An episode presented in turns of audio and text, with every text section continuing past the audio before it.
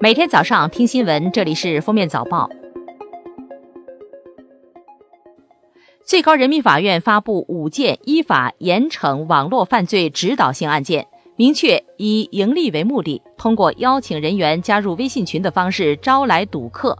以抢红包、压大小、单双等方式进行赌博，利用微信群进行控制管理。在一段时间内持续组织网络赌博活动的行为，属刑法规定的开设赌场。明年一月一日起，央行关于非银支付机构开展大额交易报告的新规施行。今后，我们个人使用支付宝或者微信购物消费达到五万块钱以上，转账金额达到二十万以上，就有可能被列入大额可疑交易进行监控。十二月二十五号，丁香医生发布的《百亿保健帝国权健和他阴影下的中国家庭》刷屏，文章中对权健集团的产品提出质疑。二十六日，权健发布声明称，丁香医生发布的文章不实，要求撤稿且道歉。对此，丁香医生回应权健不会删稿，对每一个字负责，欢迎来告。十二月二十六号，北京交通大学市政环境工程系学生在学校东校区二号楼环境工程实验室进行垃圾渗滤液污水处理科研实验期间，实验现场发生爆炸事故，造成三名参与实验的学生死亡。中央气象台发布寒流蓝色预警，北方大部气温将在二十七至二十八日跌至谷底，创入冬来新低。和十二月初的寒潮相比，这轮冷空气零度线更偏南，将抵达华南北部。二十六号，记者从咬文嚼字编辑部获悉，二零一八年十大语文差错正式公布，包括发声口诀的“诀”误读为“角”，洪湖的“湖”误读为“号”等。二十五号晚，有现场目击者称，上海地铁三号线有乘客掉落轨道。二十六号，上海地铁称，事发时司机发现站台末端有乘客擅自翻越电动栏杆，立即紧急制动，可是该名乘客还是不幸身亡。日前，人民银行陕西蓝田县支行依法对某旅游企业拒收现金的违法行为进行了调查取证，并且作出行政警告处罚。这是全国针对拒收现金进行行政处罚的首个案例。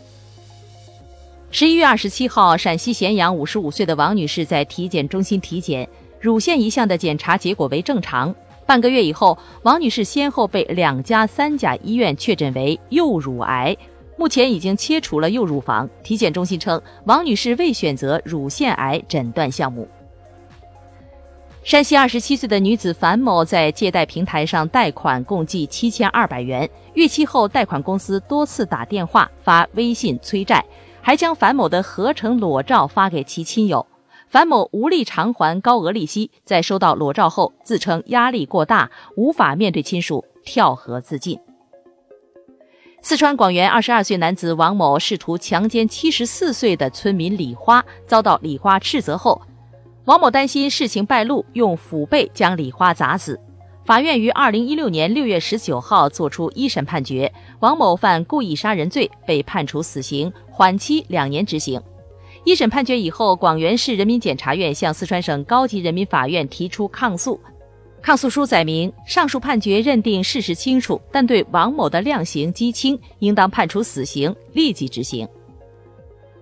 二十四号，武汉地铁四号线上，女子韩某某因与另一名女乘客发生争吵，随后点燃奶茶杯，并扔向另一名男乘客，险些点燃该男乘客的衣服。